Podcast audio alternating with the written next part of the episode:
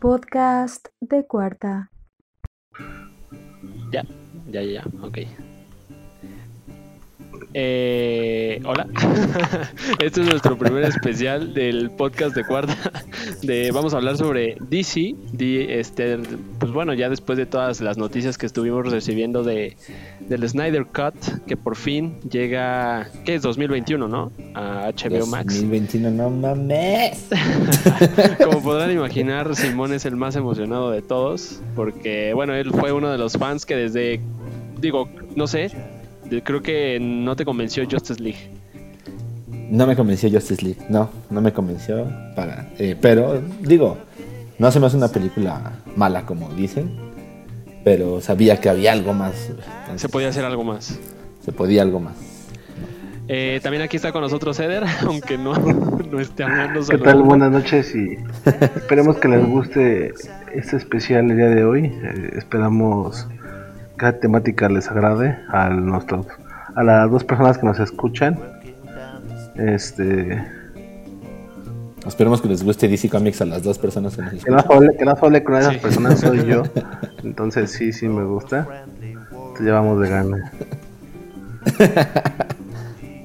Bien, Pues bueno, vamos a empezar primero con, con la, la noticia pues principal. Es este pues bueno, el lanzamiento del Snyder Cut, al parecer, pues eh, los fans fueron escuchados. Eh, se va a realizar esta película. Creo que no sé si va a ser película o cortometraje o va a ser por episodios. Ahí explícanos un poquito, Simón. Ahí te va.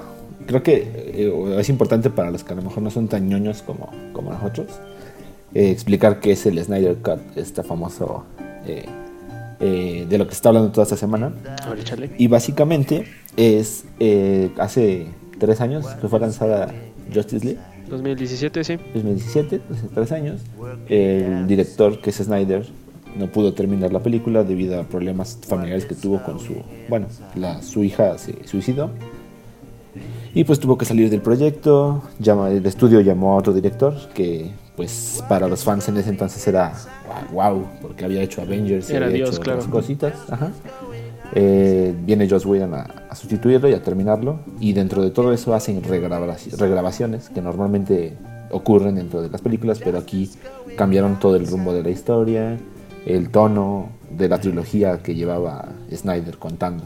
Esta trilogía empieza con Man of Steel, la primera película de Superman.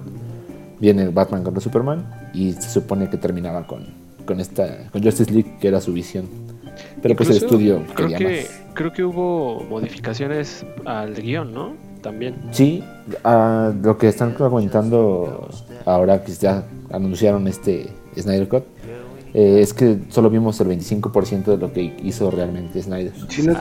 creo que tengo entendido que la proyección realmente, la, real de Snyder, creo que duraba como 4 horas, ¿no? Algo así, 4 o 5 horas. Sí. También yo escuché eso. Justo es una de las razones por las que el estudio dijo, no, ¿saben qué? Esto no va a funcionar, ¿quién se va a estar sentado cuatro horas? Este, por ahí vi un meme, por ejemplo, y me gustó mucho. Eh, dile a la gente que va a ver una película de cuatro horas y dice, ay no, qué aburrido. Pero dile que va a ver una serie de ocho capítulos de una hora cada uno y se lo echan todos en una noche. Entonces, hay una incongruencia de Irishman, por ejemplo. No sé. Mucha gente por eso dejó de ver The Irishman por la duración. Pero bueno, estoy saliendo del tema. El tema es que eh, los fans en 2017 dijeron, no, esta no es la versión que, que nos iba a dar Zack Snyder. Vamos a hacer un movimiento.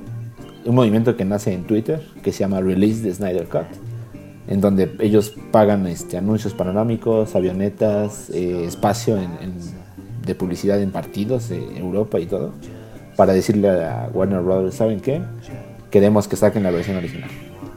Tres años duró este movimiento y el día miércoles, con un anuncio del director y acompañados del hombre de acero, dijeron va, el Snyder Cut se va a hacer y, va a salir en HBO Max. Y curiosamente la semana pasada platicábamos un poco de, de, eso, ¿no? Y, les comentábamos que pues, deseábamos mucho que esto, que esto realmente pasara y, y por fin llegó. Sí, yo lo estuve platicando en Twitter con otras personas, de igual de ñoños, y decían que pues no, sí, ¿cómo crees? No lo van a anunciar, sí lo van a anunciar. Y la verdad es que creo que es un gran acierto porque va a jalar mucha gente y mucha polémica. Esto no es un proyecto con el que están todos de acuerdo. Hay gente que dice, ay, ya, déjenme morir, ya, supérenlo. Pero justo va a traer gente a la plataforma. Yo, yo algo que tengo ahí que comentar, eh, hablando del, movimiento que decías, es que no nada más fans eran los, las personas que estaban solicitando esto. Incluso Ben Affleck, este, Miller, este, todos, todos, bueno, todo el elenco em, empezó a...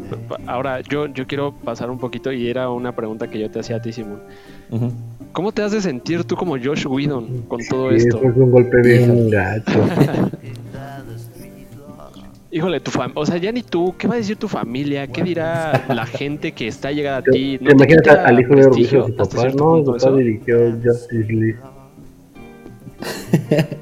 ah, ah tu papá, que no le gustó a nadie y que prefirieron no, invertirle. Es el otro. el otro. Deja de eso. Deja de eso. Hay gente, hay un movimiento en, en, el, en internet para quemar el, el DVD. Ah, no, pues que. Lo, tiras y sacas la foto para.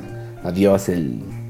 Joss, como, como el nombre de Joss Whedon. Escriben Justice League.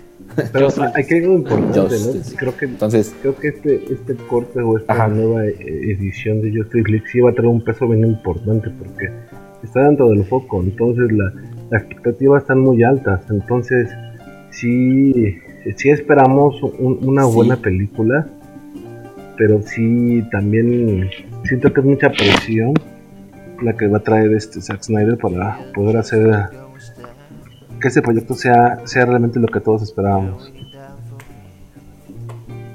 Pues mira, yo creo que ahí tiene dos ventajas. Digo, ahorita regresamos si quieres a lo de Joss Whedon Search, pero el proyecto se autorizó, tiene mucho material grabado y mucho material en preproducción, que nada más le falta agregar efectos especiales, pero aparte le autorizaron regrabar escenas con algunos actores.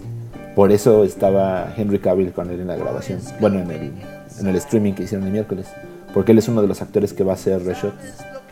sí, sin bigote. El que hace exactamente sin bigote. para los fans que saben a lo que me refiero, choquenlas, pero bueno. De hecho, eso fue como anunciaron el que venía y que era un hecho. Henry Cavill dijo en la transmisión, ¿saben qué? A mí sí me gustaría ver qué hubiera pasado sin el bigote. Haciendo alusión a que el bigote es Joss Whedon casi casi. sí, claro.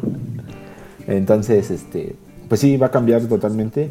No saben si va a ser, como dice Serge, una película de cuatro horas o van a ser una serie de seis capítulos con toda la, con toda la material que hay. Ahora, yo, yo aquí tengo otra pregunta. Todos estamos de acuerdo que, como bien decías, empezó con Man of Steel. Ajá. Sigue Batman v Superman. Ajá. En teoría sigue Suicide Squad. Ok. ¿Sí? ¿Estás de acuerdo? el Extended Universe, sí. Sí. Y, después viene Justice League. Sí. Ok. bueno, es que aquí ve la trilogía de Snyder es nada más eh, Superman, Batman y, y Justice League en el, universo expandido de lo que estaban tratando de armar estilo Marvel, sigue en medio Suicide Squad. Que también hay un tema con Suicide Squad. Sí, exactamente. Justo a eso iba, que también hay un movimiento ahí de que para que se creo que también cambiaron de director ahí sí desconozco pero incluso también ahí quieren quieren como que sacar la versión pues la buena no como el Snyder Cut pero para Suicide Squad Ahí el director sí es el mismo, pero por requisiciones del estudio y por querer, digamos, los directivos anteriores querían armar la competencia al final de que fuera de Marvel. Entonces cambiaron algunas cosas y, se, metieron la mano en muchos proyectos. Eh, creo que aquí es importante y a lo mejor Eder nos puede decir un poco más como su opinión, porque pues él, él era como, estaba más involucrado con esta parte del artista porque muchos cineastas están haciendo cine, pero al final entra pues un Warner, un Fox y dice, ¿saben qué? Esto se tiene que hacer de esta forma para que cuadre con mis proyectos y salga. Entonces le meten mano y sale un producto pues, feo. Es lo que está pasando. La realidad de todo esto es de que es muy complicado poder llevar tus proyectos, más cuando estás patrocinado por llámalo tú casa productora, lo que quieras, es un poco, es muy complicado poder llevar, poder mantener virgen tu idea. Exacto.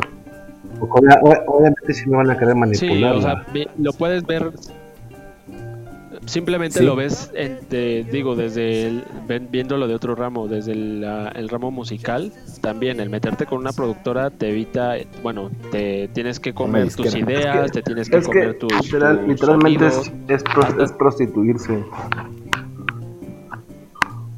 Sí, exacto. Sí, pero justo eh, llevaron el tema donde yo quería, justamente la música. ¿Qué hace una banda cuando una disquera se empieza a meter en su material?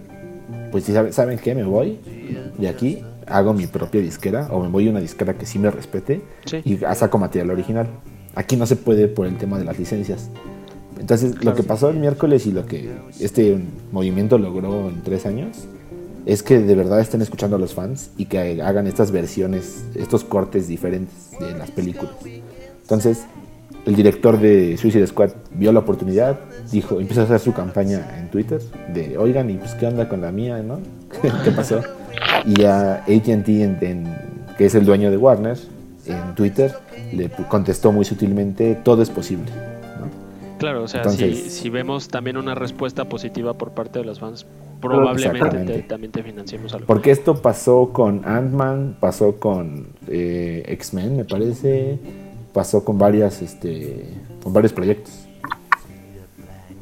Nada más que los más tóxicos han sido, han sido, pues digamos, los de DC, que pues lograron algo. Aquí yo también tenía otra pregunta, que era también un poco, eh, en el, si lo quieres ver de una manera, si va a ser un universo expandido, ¿cuál tú crees que va a ser la canon? ¿Justice League de Josh Whedon o el Snyder Cut?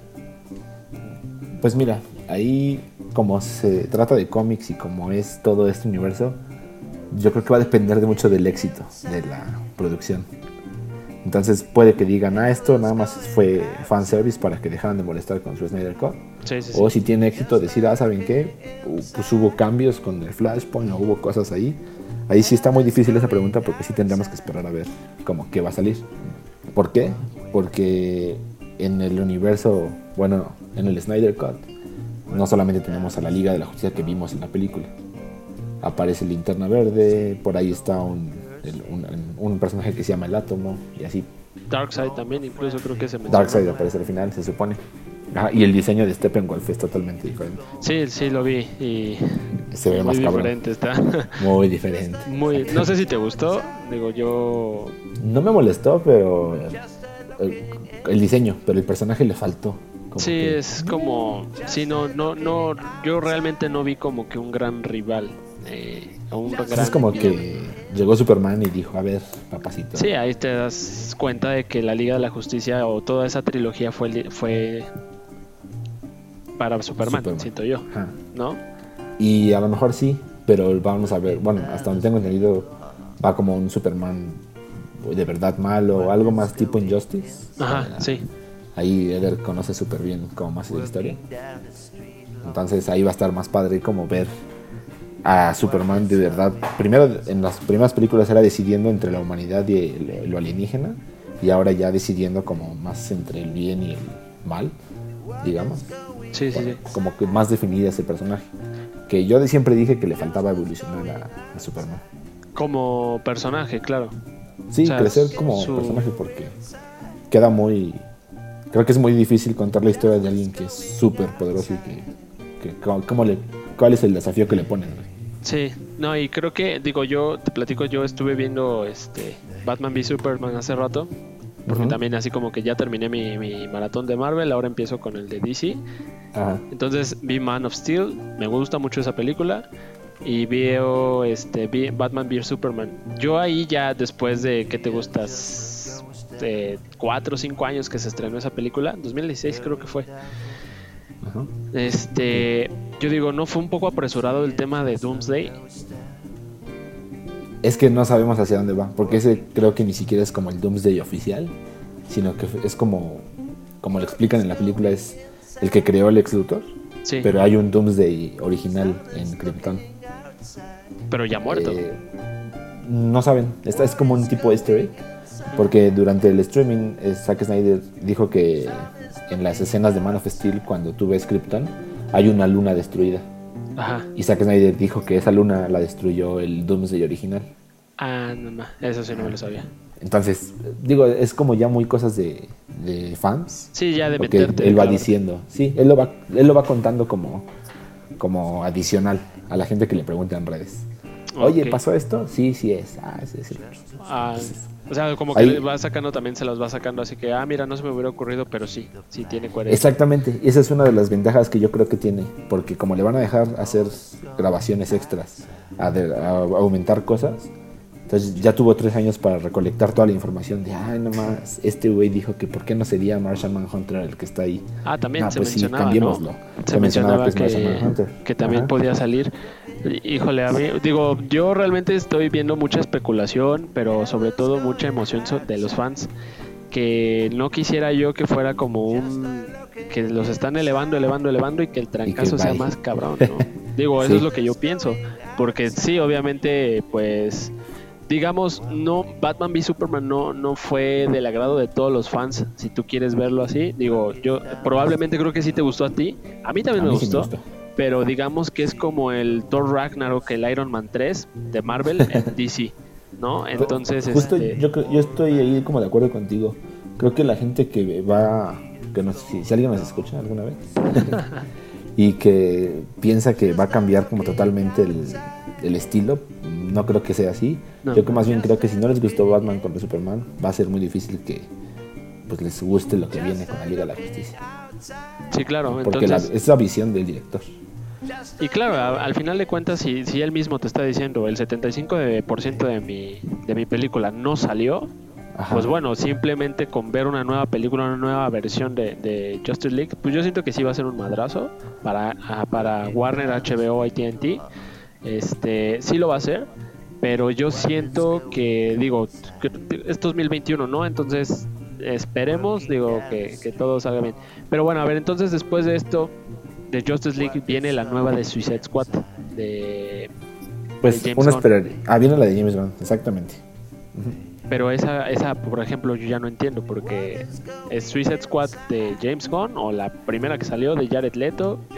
La primera que la dirige David Ayer eh, es la que quieren que salga la versión del director. De Ayer, no sé qué se llama el movimiento, ¿no? También. Ajá, de Release de Ayer Cup. Release de Ayer Cup. Ajá, pero yo creo que si sale, sale para streaming. Y la verdad lo veo muy poco probable, porque no hay una, no tiene la misma fuerza que el movimiento de Snyder.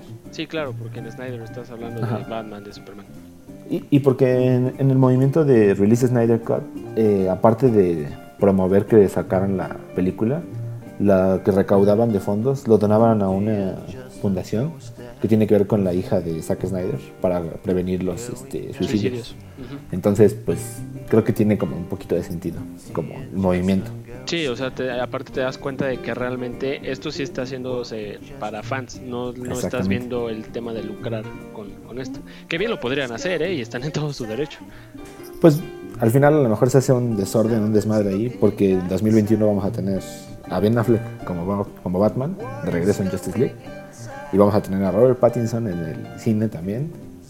Y vamos a tener a Suicide Squad. y creo que se viene también este Wonder Woman, la 2.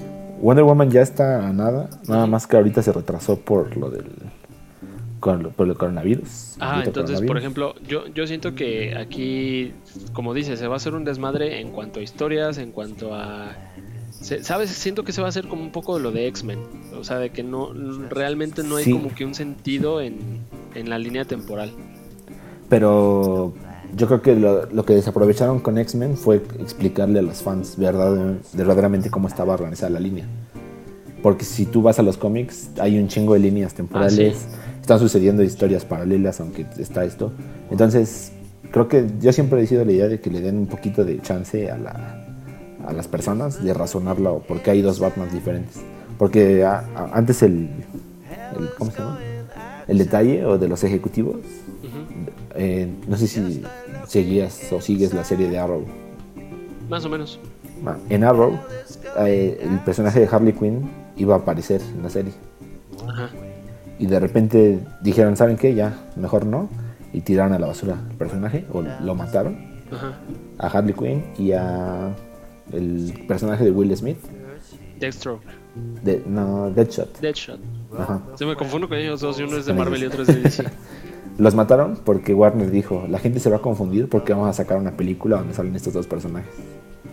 Entonces mejor mátalos en la serie.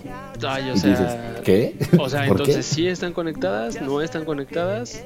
O sea, el No. Arrowverse, ¿qué onda? Ellos, su desconfianza es decir, ah, la gente es tan tonta que no va a saber diferenciar entre cuál es el universo de la serie Ajá. y cuál es el universo del. de Es que también darle todo peladito y en la boca a la gente también precisamente genera ese tipo de puta, güey. No, no me gustó. Entonces eso de que Ajá. se anden imaginando teorías, eso es lo que a lo mejor probablemente tiene Marvel. Y algo que tú comenzaba- comentabas al principio era, le quisieron copiar a Marvel el tema de su universo expandido. Desde ahí empezamos mal. Pues sí, los directivos quisieron copiar el, tema de que hizo ya, pero también, pues ellos lo quisieron hacer en tres años, lo que lleva construyendo Marvel tiene de 11 años. 10, haciendo 11 eso. años, ¿no? Sí. Y que fueron planeando y que fue poco a poco y que tuvieron a varios personajes y Y, y es algo que te- platicábamos la semana pasada, no, no me acuerdo si salió en el podcast o salió este en la planeación, que decíamos, lo que aquí los que toman de- decisiones en Marvel son fans. Kevin Feige es un, es un fan. Es un fan, sí. es el productor de todas las películas y es un fan.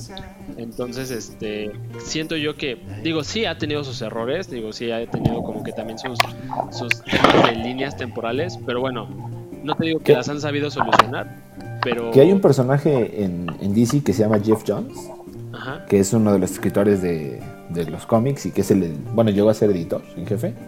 Ajá. y él está encargado de ser como el arquitecto, de ser el Kevin de, de DC Comics.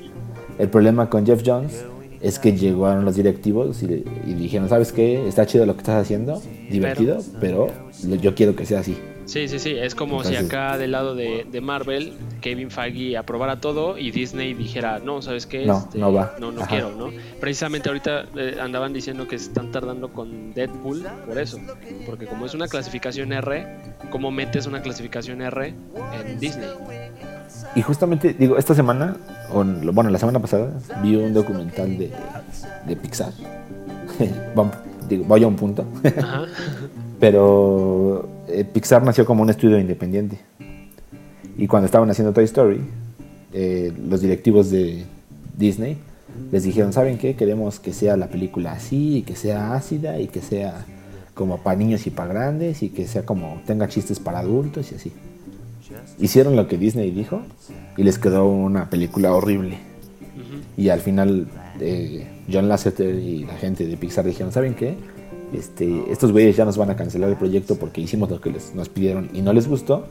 Vamos a hacer la película que nosotros queríamos hacer y como a nosotros nos hubiera gustado. Y escribieron lo que ahora es Toy Story y que pues es un éxito. Sí, que incluso a través de generaciones y generaciones sigue pasando. Exactamente. Yo creo que ese es el secreto. Cuando tú dejas hacer a la gente a lo que les gusta y lo que sí, pues le va a gustar a alguien más.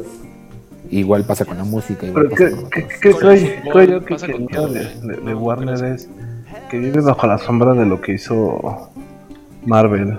Entonces creo yo que le, le ha costado mucho trabajo, o les cuesta mucho trabajo armar esas historias un poco más oscuras o, o sin, sin tanto sin tantas bromas, sin tan más más seria. Entonces creo yo que, que como siempre están, quieren replicar lo que hizo Marvel y pues obviamente pues son sí son como dos cosas totalmente diferentes. Pues ahí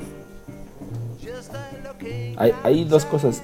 Una es que eh, Marvel tiene completamente su estilo, pero el mensaje que están lanzando ahorita los directivos de Warner, porque ya son otros, no son los mismos, es de, ah, mira, ya los vamos a escuchar y Se ya vamos nota, a, güey. a lanzar esto. Se nota que son otros. Porque a los que originales incluso hubo un... Cuando salió Batman v Superman, corrieron a la jefa de mercadotecnia, güey.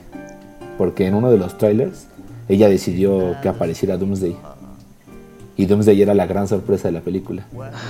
Entonces, mucha gente atribuye que parte del fracaso de la película es que mostraran a Doomsday en los trailers. Porque la gente llegaba al cine sabiendo que ya se iba a morir Superman.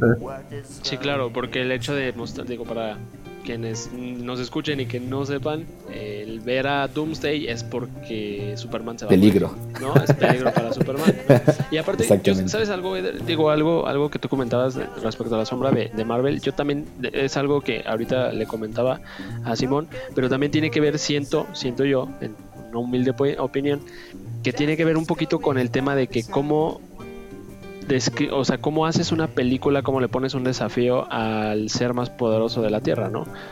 Es decir, este, pues vamos, ¿qué, cuál es tu, cuál es tu meta, cuál va a ser tu, tu este, pues sí, tu, tu desafío. Acá en Marvel, pues bueno, desde los cómics se ve, ¿no? En Marvel tú pones las, la parte humana de los superhéroes. En DC los pones a todos como dioses. Entonces, siento que es un poquito más complicado desde ahí.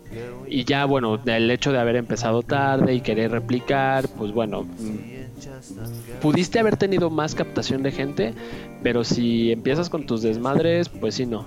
Porque de un inicio, mira, las series de, de Marvel, las películas, todo tenían alguna conexión en cierto punto. Easter eggs, comentarios, este, algunas palabritas, ¿no? Entonces, yo siento que por ahí empezamos mal. Yo creo. Aquí, ahí te va algo. vamos a meterle polémica a esto, A ver. creo que un fandom o un, los fans te pueden destruir o te pueden levantar, Sí. Y aquí el problema fue ese. Los fans de Marvel son muy medio tóxicos. Ah, yo soy fan de Marvel, pero los que son más, más así fans son súper tóxicos. Son súper tóxicos. Y todo lo que lancen, ay, ya nos copiaron, ay esto, ay el otro. Pues, güey, si no te gusta DC, pues no te metas a DC. O no te gusta Star Wars, no te metas a Star Wars. El pedo es que empiezan a tirar mierda para todos lados. Y esos son como, en su mayoría, los eh, el, fandom de, de, Marvel es como, es como el fandom de la ¿verdad? Ándale, son como morenistas, güey. Porque justo este movimiento de, Snyder, de release de Snyder Cut, es, fue un movimiento mucho más tranquilo, donde la gente decía, este, yo no estoy de acuerdo, pero pues es su pedo. Nunca hubo tirar hate, como hubieran tirado hate si hubieran hecho release de, de Iron Man 3 original, no sé. No, y que incluso hubo un movimiento y que pues a Marvel no le quedó de otra más que lanzaron ahí un corto diciendo que sí era el verdadero mandarín, el que, nosotros creíamos que era el mandarín. Ellos, ellos lo, corrigieron. Yo realmente, soy sincero, nunca lo he visto. ¿El corto? No.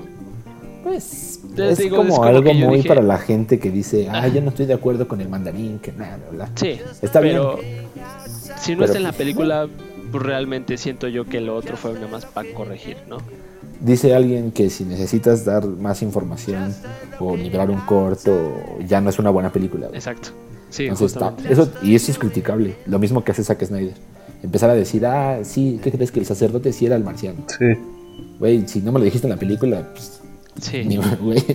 mejor explícamelo bien. Ajá. Pero aquí entras con, entonces con lo que comentábamos. Tampoco entonces hay que darle todo peladito a la gente. No, justo a lo que voy. Creo que el, error más grande de DC Comics fue contratar a Joss Whedon. Porque Joss Whedon hizo, le dio un tratamiento marvelizante. Sí. En donde vemos a un Superman pues soso. Donde ves a un Batman que sabemos que Batman no se ríe riéndose. Y vemos un chiste sexualizado de Flash sobre la Mujer Maravilla. Que dices, ok, pedo? Y aparte la paleta de colores, ¿no? De todas las escenas se ve, o sea, vienes de un de un Man of Steel con un tono oscuro a un Batman v Superman aún más oscuro y madres te pintan toda la toda la pinche pantalla, güey, con Flash, con Wonder con Wonder Woman, con Aquaman. O sea, siento yo que también ahí sí se nota Fíjate, yo, yo soy muy malo para el tema de, decir, ah, esta la dirigió tal o esta la dirigió tal. Este, pero en, este cambio, si tú quieres verlo como una trilogía, sí se ve el cambio. Sí se ve así de que parece otro estudio el que lo está haciendo. Pero más allá de eso, estuvo mal hecho ese cambio. Porque lo, en Aquaman, James Wan viene y hace la transición de lo oscuro y de los colores del mar y de su traje verde con amarillo. Y se ve bien, güey no se ve forzado, ni hay chistes como fuera del lugar. Sí. O sea, creo que lo que hizo Joss Whedon estuvo. Ya, ya me, al principio dije que no había molestado tanto, ya analizándolo dices. sí, la sí está mal hecho. Este güey fue el como. ¿Cómo lo defiende? Voy, a quemar mi DVD.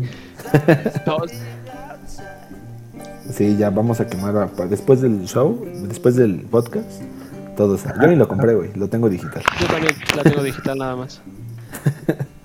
De hecho, aquí yo, yo, este no sé, yo le había leído que, no sé si recuerdas en, Batman v Superman una escena donde está Aquaman No, sí es Batman. No, en Justice League, disculpa. Este, donde está Aquaman, que entra al agua y para poder hablar entran como en una burbuja de, aire. De aire. Ajá. No recuerdo, yo no he visto Aquaman, no recuerdo, pero recuerdo haber leído que el director este, de Aquaman dijo que eso no iba a salir en su película. ¿Estás de acuerdo que entonces desde un, o sea, todo el estudio está mal? ¿Por qué? Porque no, si tú quieres lograr una conexión, tiene que ser igual. Tiene que ser exactamente la misma ideología, la misma todo. Sí, pero el director de Aquaman dijo eso. Uno, porque él lo quería de esa forma. Y dos, porque mucho del hate de los fans fue de, ay, ¿por qué les pusieron una burbuja? Sí, sí, claro. Entonces él, muy, muy atinadamente, para mi gusto, dijo, ah, ¿saben qué? En mi película no va a ser así. Y todos así de, eh, bravo, James Wan.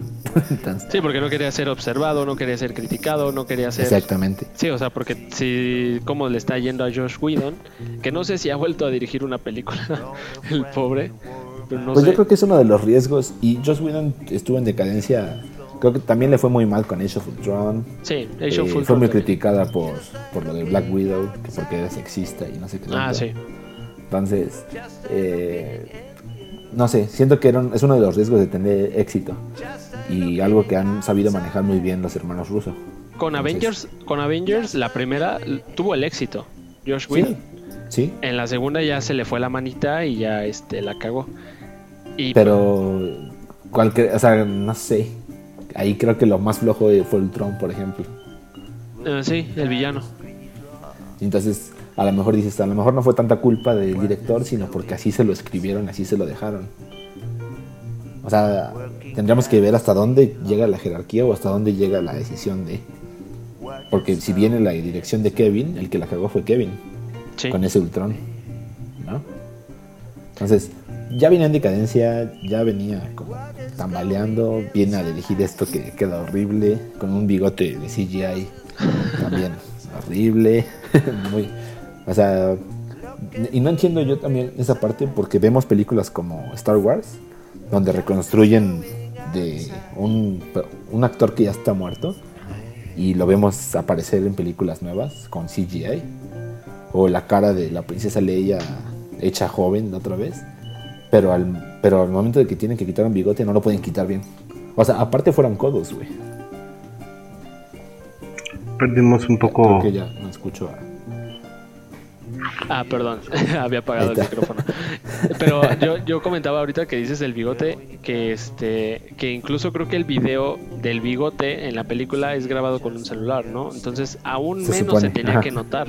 ¿Por qué? Porque es como ver una pantalla dentro de otra pantalla. Entonces, imagínate de qué tamaño. Digo, para los que no saben, eh, Henry Cavill tenía un proyecto donde por contrato no se podía rasurar el bigote. Misión Imposible 7, no sé cuál. No sé en qué película. En la última de Misión Imposible. En la última, penúltima, no sabemos en ese tiempo. Por contrato no se podía rasurar. Entonces, este. Pues por alguna Eso razón. Fue una mamada no pudieron taparle. Yo creo que con Photoshop, güey, esa madre sale fácil. No, deja todo eso. Es más fácil rasurarlo y ponerle un prostético de bigote, güey. Exacto. o sea, no queremos que se rasure porque queremos que el bigote sea natural. Dice, no mames. No, porque vamos a demostrar nuestros efectos especiales.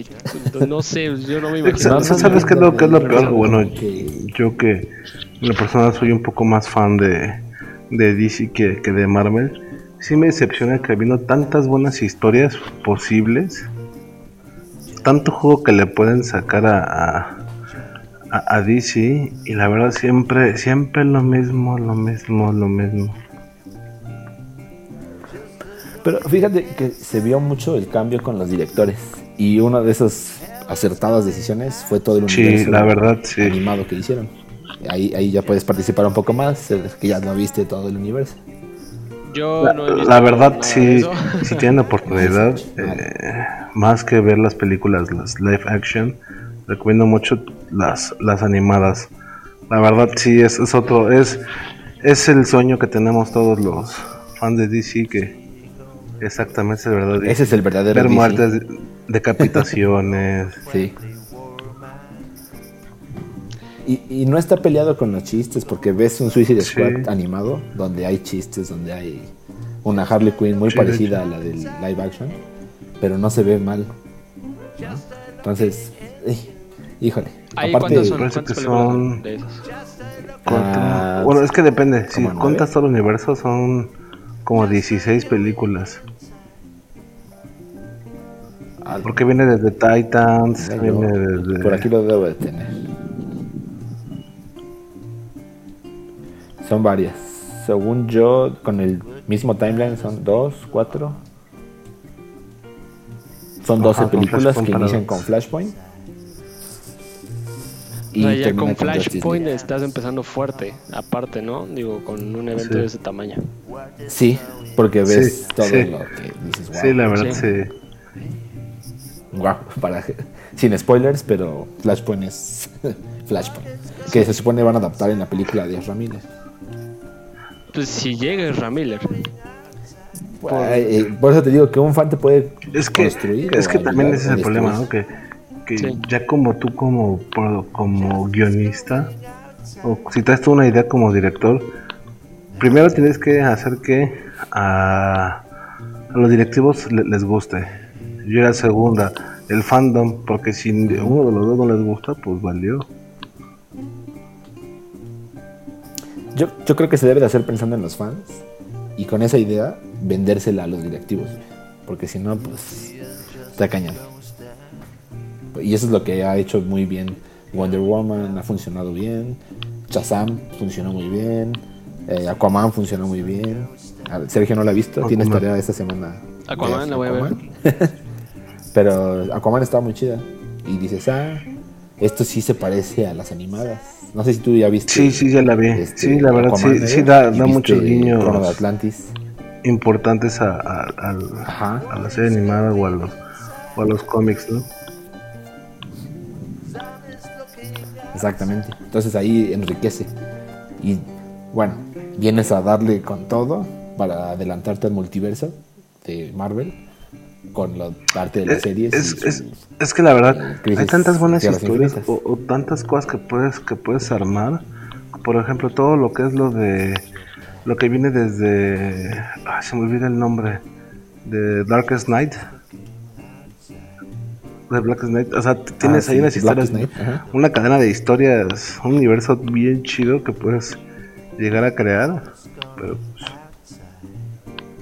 Y es lo que le decía a Serge. Esa historia la escribió Jeff Jones y él fue el que le encargaron de ser el arquitecto de todo esto. Pero pues si no lo dejan trabajar, sí. pues ese es el problema. Y bueno, yo creo que como ya, digamos, conclusión, esto es una buena señal de que están dando chance, de que los directores hagan sus propios este, proyectos, de que van a dejar como de meterse tanto y de que van a darle a los fans también lo que quieren, que es la nueva versión que va a salir ahora. Y pues todo esto al final es un negocio y les va a funcionar perfecto para lanzar su plataforma, que si no me equivoco en cinco días sale en Estados Unidos, ¿no? Sí, cuatro, cinco, cuatro. Sí, de hecho, cuatro ya ahorita es 23. Se supone que ya el 27 de mayo. De hecho, es, es un golazo. El, el que vaya de la mano de, de ahora de HBO Max. Sí, la verdad son es creo que creo que los tres de aquí vamos a contratar a HBO Max. En algún punto yo creo que sí. Digo, para empezar el Snyder Cut ya, ya, vale cada sí, ya, ya, es el gancho. Pero tiene un este, sí va a tener un catálogo muy, no sé si todo el catálogo va a llegar a Latinoamérica, pero al menos en Estados Unidos, esa cosa sí está muy cañona. Creo que lo están preparando para... Eh, compraron varias empresas sí. en México y Latinoamérica que tenían el control de licencias, como Friends, como... The Big Bang Theory. The Big Bang Theory, ajá. muchas eh, licencias estaban divididas y compraron esas pequeñas empresas de HBO para poder lanzar su servicio a nivel Latinoamérica. El único país que hasta donde leí no tendrían como completo control de todo el contenido sería Brasil. Pero eso quiere decir que México está asegurado. Dime quién tiene el control de Brasil. Aparte. Nadie. Nadie. bueno, Venezuela también. Quién sabe si lleguen, ¿no? Pues no iba a decir un comentario venga, venga, este, no, dejémoslo para, el podcast mejor. Si es que para, entonces no nos quita nuestro HBO Max. Porque ya voy a tener, sí, ya, voy a tener que pagar mi, impuesto para ver HBO, para vender en Mercado Libre, para muchas cosas que vienen. Para, bueno, ya, eso será un tema del capítulo de mañana, ¿no? Sí. A ver, yo tengo otra pregunta. ¿El Arrowverse, ¿ese está conectado con las películas? Oficialmente no han dicho nada.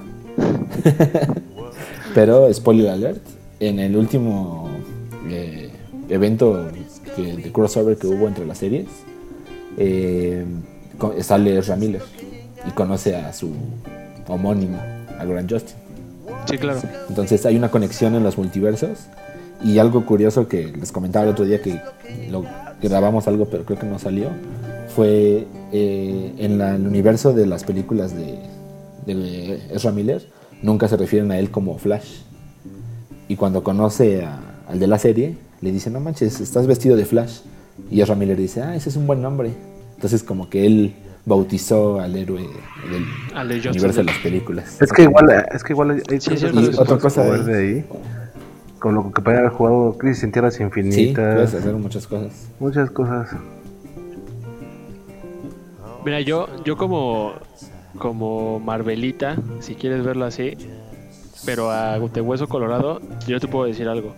Yo siento que DC tiene más potencial de historias, de eventos, de personajes, de todo lo que tú quieras, de crossovers. Siento que pudiera ser más grande con, que Marvel si le dan la buena dirección. Híjole. ¿Por qué? Porque yo te lo digo porque yo ahorita que me acabo de echar todo el, el, el MCU, yo digo, chale, o sea, ¿en qué momento pasó esto, no? O sea, ¿de, en qué momento pasamos de hablar de personajes a ya presentarte gemas de, del infinito, no? Entonces, no sé, ahí como que yo dije, güey, ¿qué pedo? O sea, ¿en qué momento, no? En un en una en tu primera película estás hablando sobre Iron Man, sí dice de que no mencionas absolutamente nada del universo, y en su en su en la película de los Vengadores, puta, ya avientas todo toda la información. Entonces yo siento que fue un poquito apresurado si tú quieres verlo. Obviamente esto tú no lo sientes con el pasar de los años, porque fueron años los que se tardó el, el, MCU. Obviamente no lo sientes, pero ya viéndolo de seguido pues dices, pues, no es así como que wow. Pero yo siento que DC yo digo, no, no, no soy muy deseíta, pero sí siento que Mira, tiene yo, creo yo que, los dos tienen potencial. Creo yo que Marvel se fue por una historia un poco más rápida. Tan sencillo. Este, si, si vemos lo que, lo que conlleva en el cómic, en la historia real, lo que es este Civil War, o sea, es un contexto totalmente, totalmente diferente a, a lo que vimos. o sea, esta, Civil War de, de live action es una pelea callejera, ¿no? Es una hay cualquier cosita, ¿no? Pues regresando a lo mismo con Age of Para empezar, por la cantidad de personajes, o sea, acá fueron 8 o 9 personajes los que estaban peleando. Realmente no le entiendo el Civil War. O sea, no, no, no encuentro el, realmente. O sea, si lo hubieras llamado este Capitán América 3, este. Eh, Desassemble o algo así, no sé. Eh, o amo a Bucky, como, como sea. O sea, probablemente te la creo, pero ya el hecho de jugarte esa, esa mercadotecnia con el título de, el cómic, uno de los eventos más importantes de, Marvel, pues bueno, obviamente te va a jalar audiencia, pero por eso sales decepcionado. No es una mala película, es una mala historia que está basada en un buen cómic. Por eso los fans no fueron tan, tan así de wow, Civil War, ¿no? Digo, a mí yo disfruto casi todas las películas de Marvel, digo, ya tengo mis excepciones, pero te digo, yo como Marvelita yo te puedo decir, siento que DC tiene más potencial para, para eso, tiene de dónde sacarle más a los, a los, este, a los personajes. Yo soy super fan de DC, ya saben, cómics y todo, Superman es uff, todo. Eh, pero creo que el secreto de esto es justamente disfrutar todas. O sea, yo disfruto Marvel, y el rato me echo una Star Wars y después veo algo de DC. Que yo he aprendido a hacer eso. exacto, es como el secreto, porque si empiezas así de, ay, no es que este es mejor que el otro, porque, ay, no, es una pelea estúpida. es una pelea estúpida porque simplemente son personajes diferentes, son contextos diferentes, son universos diferentes. Es el equivalente de pelearse porque el político es mejor que otro. Exactamente. ¿Por qué no solamente disfrutar de lo que te da y ya, no? Sí, el político es bueno, es malo, hay cosas que toma bien, hay cosas que toma mal, pero sé más objetivo. No te sientes atacado porque, ay, hicieron. Sí, no, todas, todas tienen su, su, encanto, ¿no? Es como. Y creo yo que es padre emocionarse con que seas un poco más abierto porque te emocionas. Si yo cuando escuché Civil War me emocioné un buen. Cuando escuché lo de Batman con la Superman, me proyecté a la película animada de, de, de Batman, la de la de The Dark Knight Returns. Dark Knight. Yo imaginaba algo así. Pero digo, está, está, está padre ser. Eh, pero Marvel incluso tiene todavía historias que explorar. Secret Wars. Secret Wars, desde ahí empiezas, ¿no? Que se supone que ya empieza Capitana Marvel 3, que por ejemplo eso fue otro fallo de, de Marvel, ¿no? La, te la pintaron como una diosa, como la Superman de, de este lado, y realmente no, no, tuvo la gran aceptación que, que todo mundo esperaba, ¿no? Yo, yo creo que el problema con esos personajes es, que tienes que meterte más a la carne y, hacerlos más humanos. Son súper poderosos, pero hacerlos más humanos en el tema de... Es lo que intenta hacer Zack Snyder. Sí, sí es súper poderoso y todo, pero tiene pedos acá en la cabeza. Ese es su verdadero... y se lo dice Batman en un, en un cómic y en, una este, película. Tu verdadera debilidad no es la kriptonita, tu verdadera debilidad es que eres humano. Sí. Ahí es la, donde radica la debilidad de Superman. Por ejemplo, yo, yo lo que veo en Capitana Marvel es que, es que aparte de que, de, que es súper poderosa, es engreída, no es nada humilde, es este, vamos, de que, ah, de todo gracias a mí, sí, yo, güey, relájate un chingo, acabas de llegar y estos pendejos tienen 10 años con historias, ¿no? O sea, no, pues yo creo, ahí te voy a detener un poquito, Serge, que a partir de esto inauguremos el Viernes Geek, Sábado Geek, como quieran. y la semana que entra hablemos de Marvel. ¿Sí? Para terminar como este especial que derivó de, la noticia de esta semana. Porque aparte, digo, quiero no, no quiero cerrar esto sin irme, sin decirle la otra noticia de DC que es la protagonista de Batwoman. No sé si tú la alcanzaste a ver. Uh, sí. Digo, yo empecé, quería como actualizarme con todo el Arrowverse, que era Arrow, eh, Flash, Flash, con Flash voy, voy al día. Este, también empecé a ver Supergirl, pero realmente Batwoman como que yo sentía que era como que la, la que dije, esta es la que me va a atrapar, esta es la que así, y de repente leo eso, que es lo que vas a comentar ahorita. Se fue la... Pues sí. ¿Ya por qué? Eh, inicialmente fue una decisión según de, la actriz, que nunca estuvo tan segura en la serie.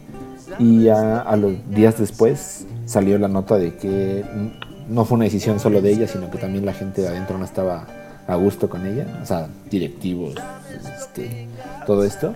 Entonces em, hubo una pelea o ahí interna, donde ya nadie estaba a gusto con nadie. La, actriz nunca se acostumbró a vivir en Vancouver, que es donde graban la mayoría de las series y se terminó por salir. Entonces, aquí lo que quería como, debatir un poco con ustedes es que la, van a reemplazar a la protagonista para seguir con la serie. Y el requisito es que pertenezcan a la comunidad LGBTT. Ay, güey. Es que desde ahí. Que eso fue un requisito para la primera. O sea, con Ruby Rose. Mira, yo no tengo pedos, güey, con que cada quien se meta lo que quiera por donde quiera, güey. O sea, por mí pueden hacerlo, pero darle un... Digo, deja tú que sea una serie. El hecho de exigir casi casi que sea... Que tenga ese requisito, una orientación sexual.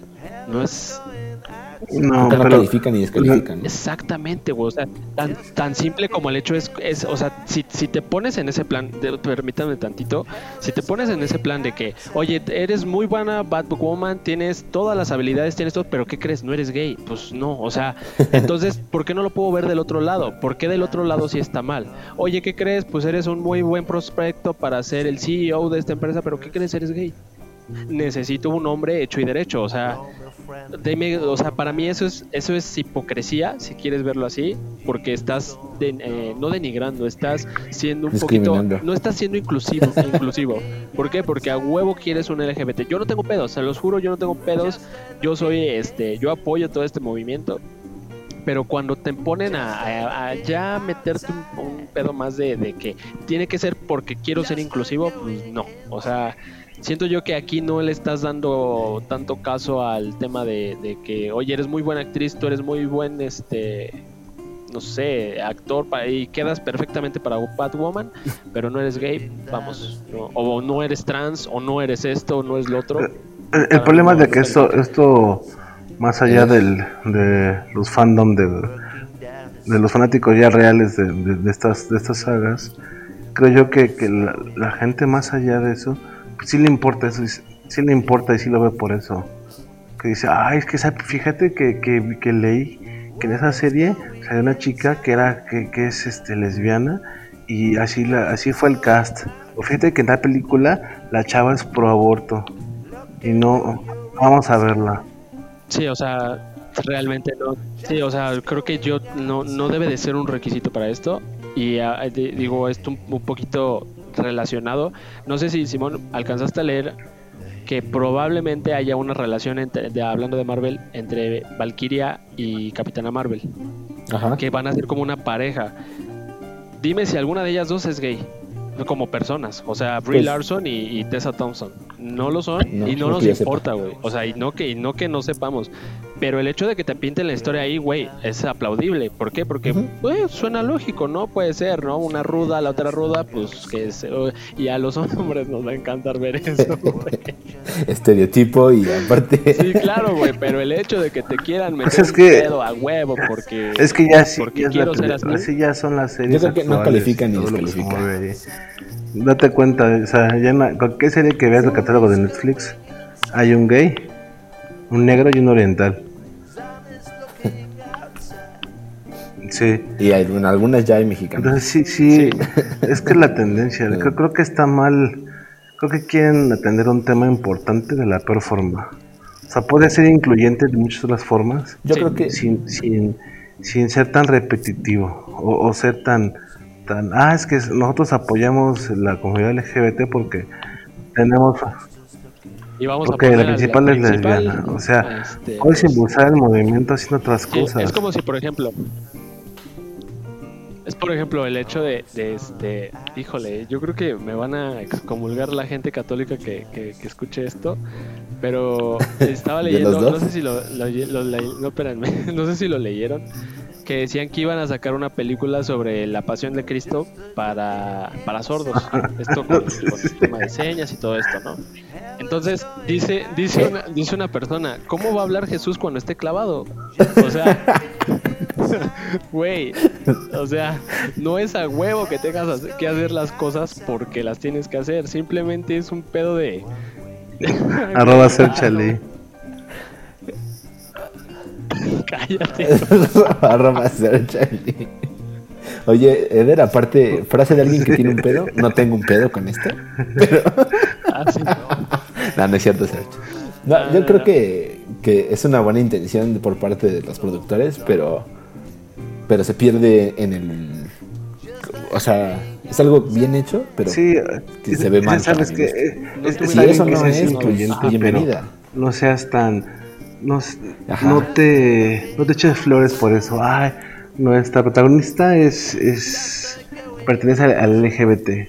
O sea, puedes apoyar, puedes hacer de otras formas, no no hacerlo. Es como el, el chavo que lleva que lleva despensas o ayuda y, se graba mientras las da. Ándale. Es muy de white, white o como se diga. Sí, o sea, pues si quieres apoyar, apoya, ¿no? Pero no tienes que estarlo así gritando a los cuatro vientos, ¿no? Sí, creo que es algo como por el estilo. Pero bueno, eso es eh, como por parte del especial de esta semana de DC.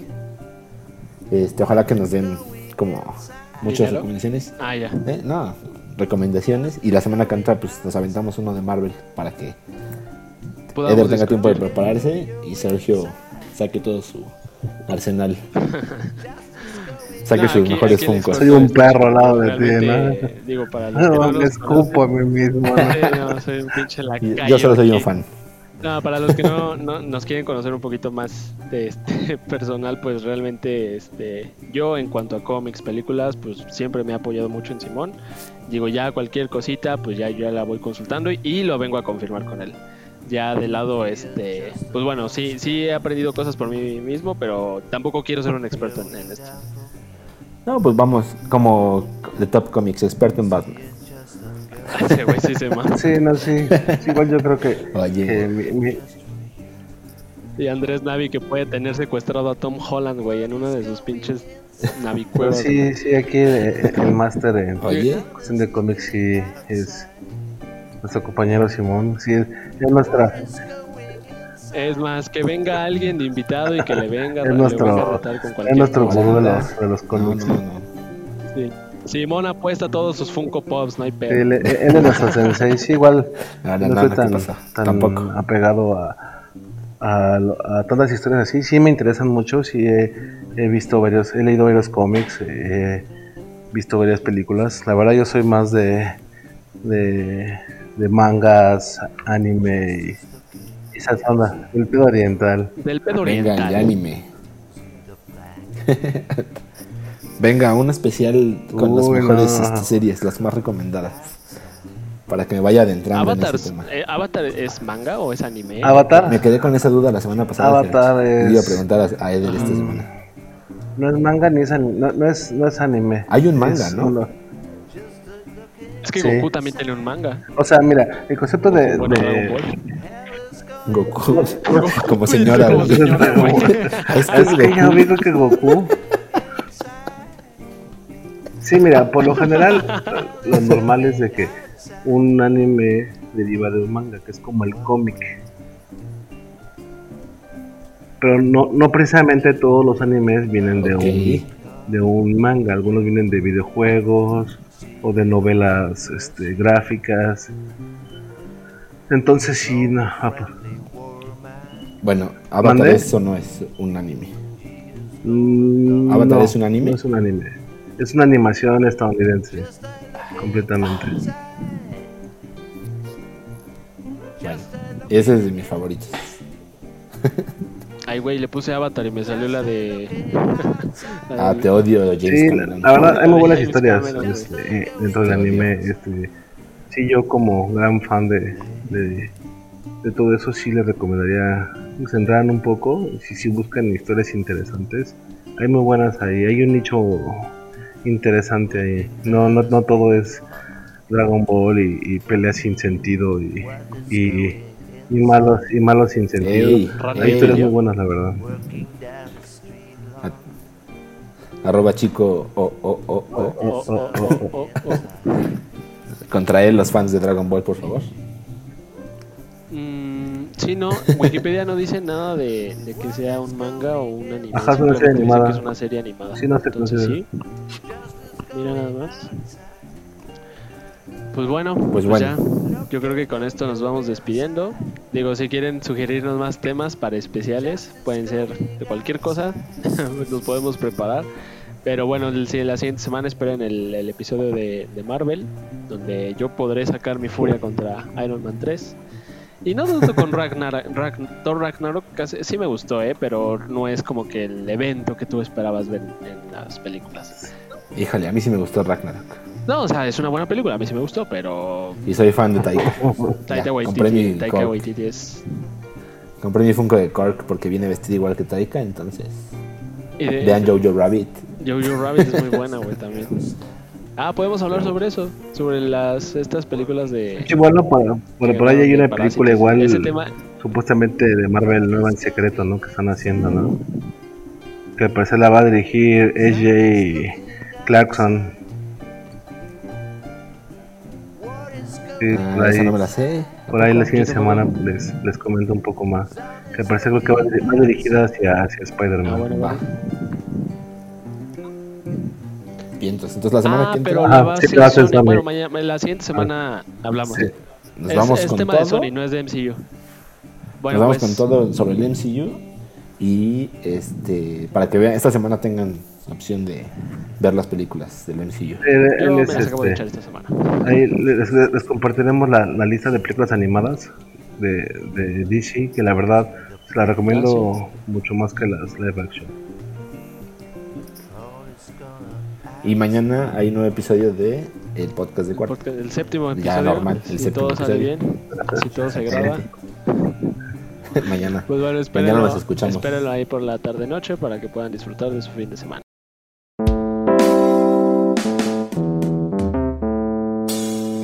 El podcast de cuarta.